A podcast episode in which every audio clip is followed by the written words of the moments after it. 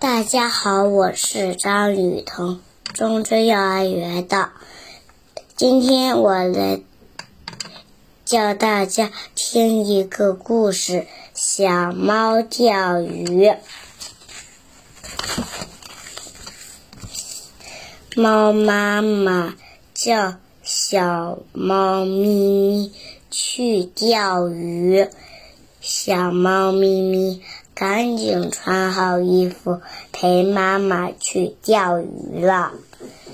猫妈妈说：“钓鱼要专心，不能三心二意，要不然就钓不着。”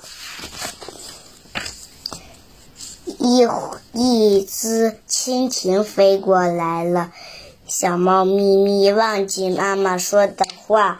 就去抓小蜻蜓了。猫妈妈就对小猫咪妈，就对小猫咪说：“你忘记我给你说的话了吗？”小猫咪咪咪也说：“对。”然后后又飞过来了一个蝴蝶。